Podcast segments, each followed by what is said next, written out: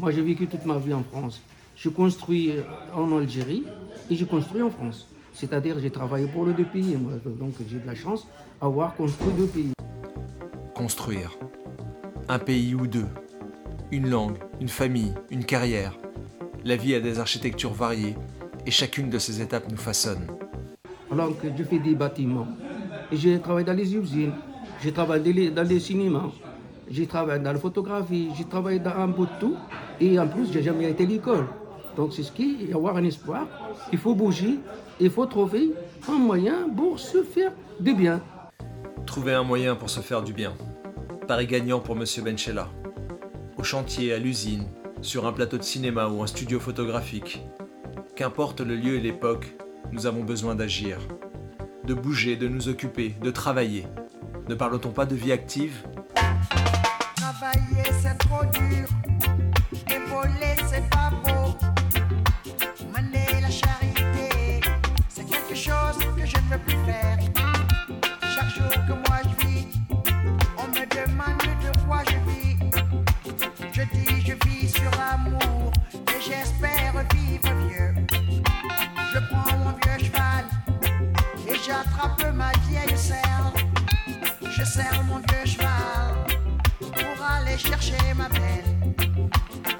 Qu'on élabore des plans de carrières ambitieux ou qu'on se laisse porter par son vieux cheval, une vie n'est jamais immobile.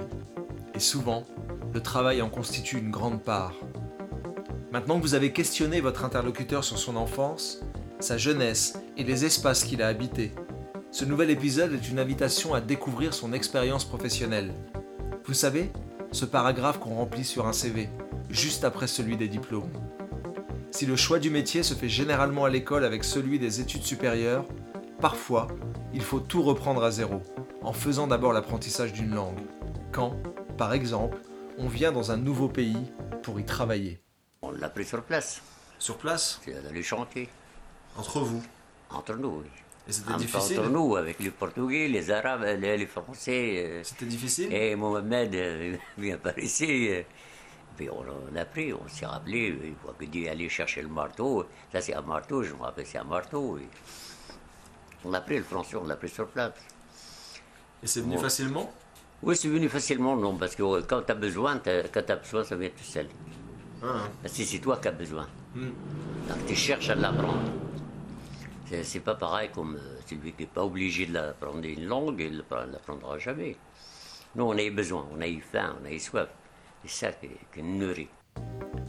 Ici, Bouzid, mon père, évoque la nécessité de savoir parler pour travailler. Maîtriser le vocabulaire, connaître les expressions courantes, les termes techniques. On a toujours besoin de mots. Et avec, on fait des choix. Au quotidien, mais aussi pour son avenir. Au collège, on choisit les langues vivantes qu'on va apprendre. Plus tard, on opte pour le lycée général ou professionnel, avant de pousser les portes de l'enseignement supérieur. Certains ont seulement accès aux cours du soir. Non, là, il y avait des cours de soir. Il y avait des cours de soir, mais avec la crise, la, colère qu'on avait dans, dans le corps, on est arrivé là-bas avec une colère, on arrive ici, il y en avait une autre. Alors, on n'a pas réfléchi à aller à prendre des cours. Pourtant, il y a l'école de soir.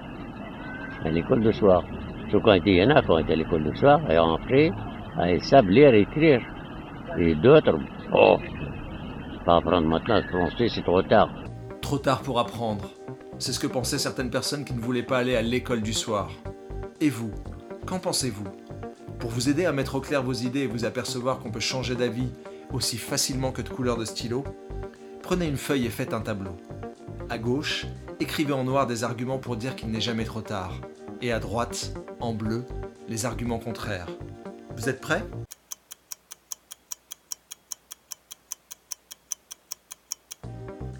Alors, convaincu? Maintenant que vous avez commencé à réfléchir à la question, il est temps de demander un autre avis. Qu'en pense votre interlocuteur? Jusqu'où a-t-il poursuivi ses études? Et pourquoi? Quelles étaient ses ambitions, ses doutes, ses forces et ses faiblesses? Quel diplôme a-t-il passé? Ce qu'il a obtenu? Prenez une autre feuille et, comme pour un CV, rédigez le paragraphe indiquant sa formation, en précisant bien les dates de chacune de ces étapes. Puis, Faites la même chose pour vous, en partant de votre premier jour d'école. Vous verrez que vous avez déjà une belle expérience. Malgré cela, on entend parfois dire que l'école, ça ne sert à rien. Pourtant, sans elle, nous voilà privés de tant de choses essentielles. Euh, monsieur, euh, qu'apprenez-vous ici? Je prends à écrire et à lire. Et puis Et puis, euh, je prends lecture enfin, pour du temps ou plus tard pour parler avec les Français. Et pourquoi venez-vous étudier ici? Pourquoi? Ben, pour euh, ne pas perdre de temps, pour euh, bien pour lire le journal et pour euh, me défendre avec mes patrons à l'usine. Pour bien parler le français. Pour lire mes lettres. Dans cet extrait, une personne explique à quoi lui sert l'école du soir. Parler avec les Français, lire le journal ou ses lettres, se défendre contre le patron à l'usine. Comme lors du précédent épisode, nous revenons à la question du droit. Celui que Rosa Parks et Bouzid défendaient, chacun à leur manière. Le droit d'exister à égalité avec les autres, ce qui doit aussi arriver au travail. Quand on rentre chez Renault, euh, on regarde votre nom. Du moment qu'on regarde votre nom, vous appelez Mohamed Ben Ali ou Abdallah ou tout ce que vous voulez. Le, le recruteur, parce qu'on vous passe à la visite médicale, il y a un petit test qu'on vous fait, vous savez, si vous êtes pour manier, vous savez, une petite réglette, si vous l'attrapez, si vous avez des réflexes, parce que pour la chaîne, c'était nécessaire, c'était le minimum pour voir si vous avez des réflexes, etc. Et après, qu'est-ce qu'on fait? On vous signe un papier, on vous envoie euh, dans le département, on vous dit allez-y à l'endroit, il y a quelqu'un qui vous prend, et on vous met sur chaîne. Voyez-vous, euh, c'était la chaîne était destinée pour les Maghrébins et les Africains. Un emploi destiné à des personnes selon leur origine géographique C'est absurde. Comme si certains métiers étaient réservés aux personnes vivant en banlieue ou en province. Dans cet extrait, c'est le recrutement qui est en jeu. Savez-vous ce que c'est et quelles sont ses règles? Après le CV, il s'agit du premier contact avec la structure professionnelle où vous souhaitez entrer. C'est un passage obligé et décisif. Un moment important qui demande de bien s'y préparer. Mais il arrive que quoi que l'on fasse, les dés soient pipés d'avance, lorsqu'on est, par exemple, victime de discrimination. Toujours pour de mauvaises raisons. En France, de nombreux critères discriminatoires sont recensés. Les connaissez-vous? Prenez quelques minutes pour les découvrir.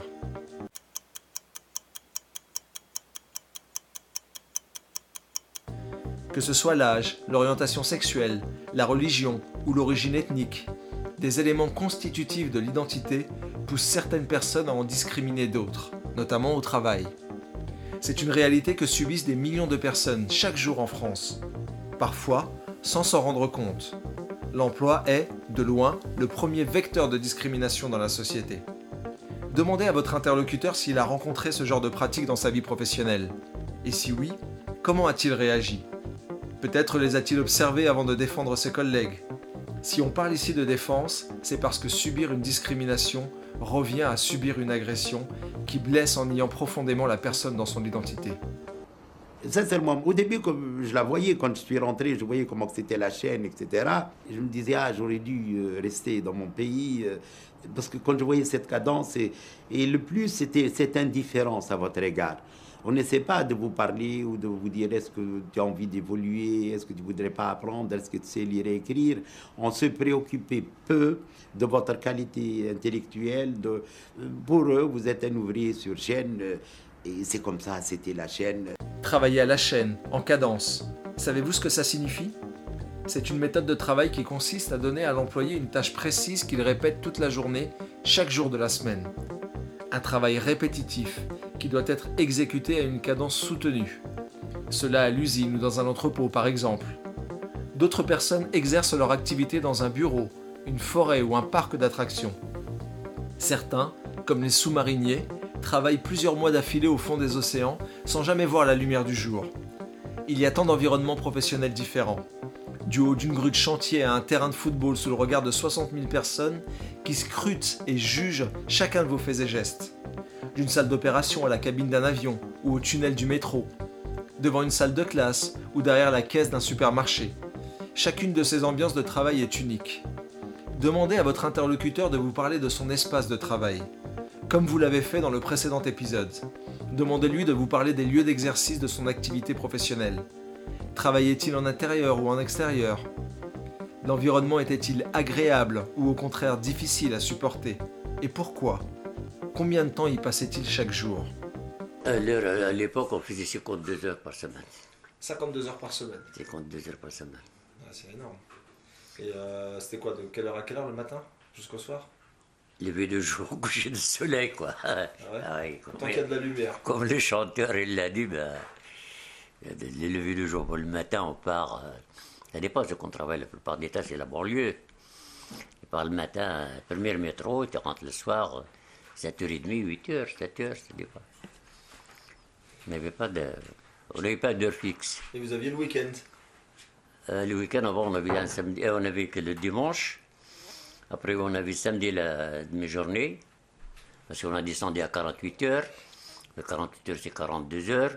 Le 42 heures, c'est 39 heures. Enfin, il y avait 52, 48, 42, 39. Ils sont descendus à 35. 35 heures, euh, Toi, t'as connu 35 heures? Euh, pas beaucoup. Pas beaucoup. Je les ai négociés avec la direction, mais je n'ai pas travaillé beaucoup.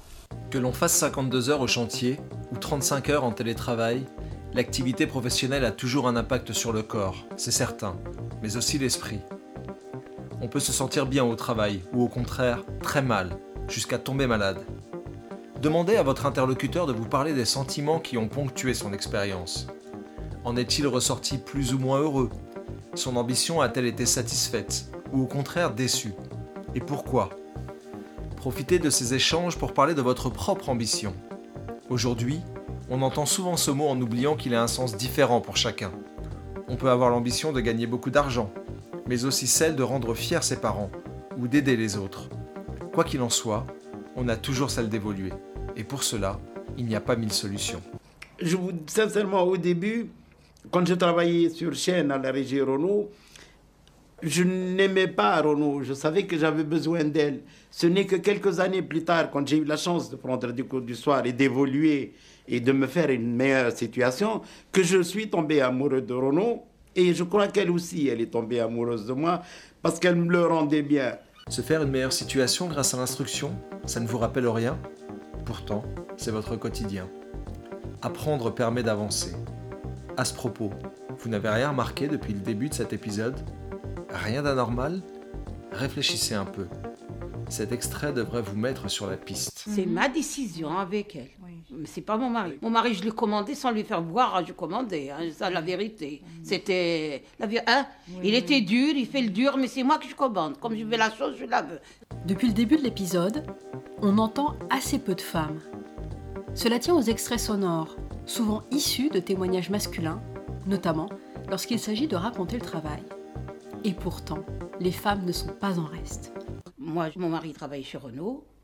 Moi, je travaillais chez l'usine euh, C. Oui, oui. elle, elle m'a suivi, elle a travaillé la pauvre avec moi. elle avait Je pas- travaillais une semaine et après j'avais des, des trucs, là j'ai jamais travaillé. Et quand je prenais des plaques, les plaques ils sont lourds.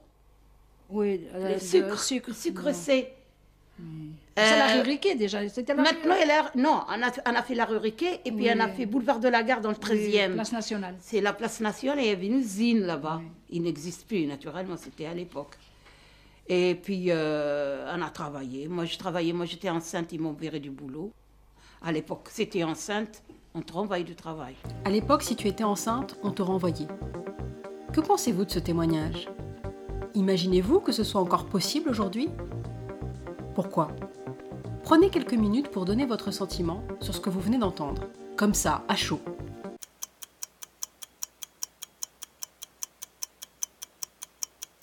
Votre interlocuteur est une interlocutrice? Demandez-lui si le fait d'être une femme a joué dans sa carrière. De quelle manière? Avait-elle les mêmes chances que ses collègues masculins? Si ce n'est pas le cas, a-t-elle lutté pour ses droits? Comment et avec qui? Moi, mes droits, je ne savais pas les écrire. Et c'était mes voisins, mes amis, me guidaient, ma assistante sociale. J'avais toujours ma assistante sociale qui m'aime beaucoup. Ma première coupe, c'est elle qui me l'a payée. A-t-elle bénéficié du soutien d'autres femmes, comme nous, depuis le début de la crise sanitaire? Ces dernières semaines, en France, on parle beaucoup des femmes en première ligne dans le combat contre le virus. Et pourtant, bien qu'indispensable à la survie de millions de personnes, elles gagnent en moyenne 25% de moins que les hommes pour les mêmes tâches. À l'échelle mondiale, elles représentent 70% des travailleurs de première ligne dans les secteurs de la santé et des services sociaux. Parmi elles, des infirmières, des femmes de ménage, des caissières. C'est moi la fille aux prises uniques, je fais la caisse automatique. Et tandis que j'encaisse tout ce blé, je pense à mon vernis écaillé. Je pense à mes bas qui sont usés comme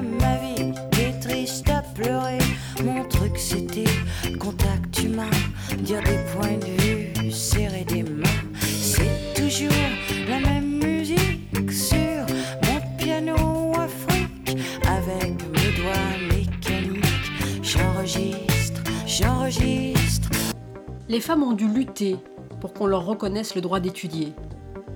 Vous connaissez certainement Marie Curie, chimiste renommée et lauréate par deux fois du prestigieux prix Nobel. Mais connaissez-vous Maria Sklodowska, à qui, alors qu'elle obtient son diplôme de fin d'études secondaires avec la médaille d'or, on refuse l'accès à l'université parce qu'elle est une femme? C'est une seule et même personne qui a révolutionné le monde grâce à ses découvertes scientifiques et qu'on voulait empêcher de poursuivre des études. Qu'elles travaillent ou non, les femmes ne pouvaient souvent pas disposer à leur guise de leur salaire. Ce droit n'a été accordé qu'en 1907 à celles qui étaient mariées. Et ce n'est qu'en 1965 que la réforme du régime matrimonial leur donne celui d'ouvrir un compte en banque ou de signer un contrat de travail sans l'autorisation de leur mari. Comme vous pouvez le constater, beaucoup de choses ont évolué. Et parfois, si on ne replonge pas dans le passé, on a du mal à s'en apercevoir. Si tu veux un bureau tabac, c'est qu'il y a le théâtre la rue de la Mare, en rue Chevreau, là-bas, c'est nous. C'est notre banque. Parce qu'avant, on ne posait pas l'argent à la banque. Ça se posait dans les cafés? On lui faisait d'aller au patron du café, au patron du tabac. Ou... Ouais, C'est lui qui gardait l'argent. Il y avait confiance. et- Ah, confiance. Euh, tiens, il y avait un bureau tabac aussi, après la boulangerie, là, le surbillet. Mhm. Et le coin là qui est vide, il n'est même pas construit jusqu'à maintenant. Tu arrives, tu lui fais signe, tu bois un café, tu lui fais signe, il va chercher ton carnet. Qu'est-ce qu'il veut Il demande de, vingt- de 100 francs, de 300 francs, 500 francs, il les marque, il dit voilà, telle date après ta, ta, ta, ta, ta. telle date il m'a déposé tant, tant, tant, tant. Il y en a qui ont duré jusqu'à euh, jusqu'à 15-20 ans. Ah ouais, quand même. Hein. Je parlais même pas de la banque, là, il n'y en a pas. Ah. Pas de banque, là, tous les, tous les 10 mètres, là. Il y avait plus de cinéma que de banque. Mhm. Parce qu'avant, on était payé liquide. On fait une paye avec pas de chèque. Et les chèques, il fallait à la banque pour le déposer. Donc t'es obligé d'avoir un compte. Ah oui, tu es obligé d'avoir un compte. Après, ils ont presque les chèques et la carte. Mm. Parce que tu es obligé, rien n'y rentre maintenant, rien n'y rentre. Tu rentres par la banque. Mm. Tu veux contrôler. À l'époque, quand tu vois le patron qui vient, ou un commis, ou un directeur, avec sa sacoche, euh, il arrive au poste sur le parpas, euh, et puis il nous appelle avec disant l'argent dans l'enveloppe. Mais tiens ton enveloppe, tiens ton enveloppe? C'était la paye tous les fins du mois. Hein? À la C'est paye, fin la fin du mois, oui. À la fin du mois, on les acompte. On les acompte, les, les ch- de chantier, puis ils s'en vont. Comme ça que ça marche. Ici, Bouzine nous donne un exemple concret de ces évolutions qui ont lieu il n'y a pas si longtemps et dont on a l'impression qu'elles ont toujours existé. Comme ces écrans qui rythment nos vies personnelles et professionnelles et n'existaient pas pour le grand public il y a encore quelques décennies avant qu'Internet ne devienne accessible au plus grand nombre dans les années 1990. Une éternité. On le savait déjà, les écrans d'ordinateur sont à utiliser modérément. Ils occasionnent des troubles pour la santé et les millions de personnes qui les utilisent comme outil de travail doivent être suivies médicalement. Jordan Alfezakier, Marcel Martin. Ils sont 3000 au total à la MAF à travailler sur écran. Un outil devenu indispensable, mais qui ne va pas sans créer quelques problèmes. On a certes fait des efforts pour aménager les postes de travail, on installe par exemple des filtres pour ceux qui ont les yeux sensibles ou bien encore des repose-pieds, mais pour certains, regarder les dossiers de l'écran n'est pas une sinécure. Je ressens une certaine gêne, des brûlures euh, dans les yeux, mais ça s'arrête là. Je vais plus souvent à l'ophtalmo depuis que je travaille sur écran, c'est un fait. Voilà. Il y a les yeux, mais il y a aussi l'attention qui décroît au bout de quelques heures. Après deux heures, euh, pas de problème. hein. Mais moi, bon, comme c'est un travail répétitif, en plus c'est ce qu'on fait, euh, donc euh, on enregistre des chiffres. euh, on a vite fait de mélanger les chiffres. Deux heures, c'est justement le seuil à partir duquel apparaissent les troubles dans l'enquête menée en Poitou-Charentes. Pas de danger réel, mais des désagréments qui doivent alerter les médecins du travail. Ça comprend un certain nombre de paramètres, par exemple l'anxiété, l'irritabilité, les troubles du sommeil, les maux de tête, que l'on retrouve de manière plus importante chez les travailleurs sur écran euh, et de manière euh, très significative. Pour les auteurs de l'étude, il faudrait que le Code du travail renforce la surveillance médicale de toutes les personnes travaillant au moins deux heures par jour sur écran. Le problème, c'est qu'il y a de plus en plus d'écrans et pas assez de médecins du travail. Nous sommes des êtres de mémoire et d'oubli. Ce podcast vous encourage à composer un grand album de souvenirs et à en profiter pour prendre soin de vos aînés qui conservent cet héritage qu'il suffit de réclamer. Si nous ne devions en garder qu'une chose, un conseil, nous choisirions celui de Sherifa. écoles ou à la maison, j'avais toujours la tête comme ça. La timidité m'a cassé le cou. Alors, euh, je, je les encourage à éliminer un peu leur timidité parce que avec la vie quand même là, et puis euh, pour avancer, il faut, il faut oser. On a quelque chose à dire, on le dit. Il n'y a pas de honte de parler euh, de la vie courante ou de la vie de soi. Il, faut, il faut avancer, il ne faut pas être timide. Et je pense qu'on a quand même euh, un exemple à laisser à tous ces jeunes, à nos enfants, à tous ces jeunes qui, qui, avancent dans la vie. Euh, il faut être fier de soi et puis être euh, très en, euh, courageux pour avancer la tête haute. Hein. Il ne faut pas baisser la tête comme on a fait nous à l'époque. Voilà. Être fier de soi, de ce que l'on est, de ses choix, ce sont eux qui construisent un parcours qui ne ressemble à aucun autre. Cette série de podcasts est terminée.